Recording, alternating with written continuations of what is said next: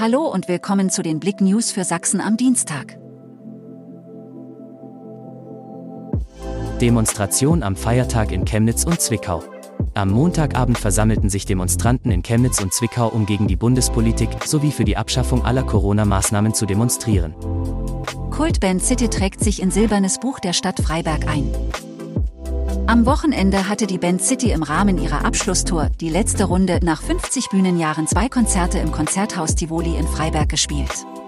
Die Musiker dürften sich ins Silberne Buch der Silberstadt Freiberg eintragen. EHV Aue gewinnt heißen Tanz in Söhre.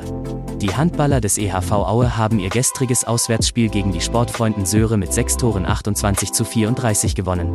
Doch ganz so einfach war es nicht, die Punkte mitzunehmen. Mehr dazu auf blick.de. Tödlicher Verkehrsunfall in Dresden. 28-Jähriger erliegt seinen Verletzungen. Am Sonntagabend kam es auf der Großenhainer Straße Ecke Harcourtstraße zu einem tödlichen Verkehrsunfall. An der Einmündung Harcourtstraße verlor ein Motorradfahrer in den Kurven die Kontrolle über seine Maschine und prallte gegen zwei an einer Mauer stehenden Schaltkästen. Er wurde lebensgefährlich verletzt und erlag im Krankenhaus seinen Verletzungen. Danke fürs Zuhören. Mehr Themen auf blick.de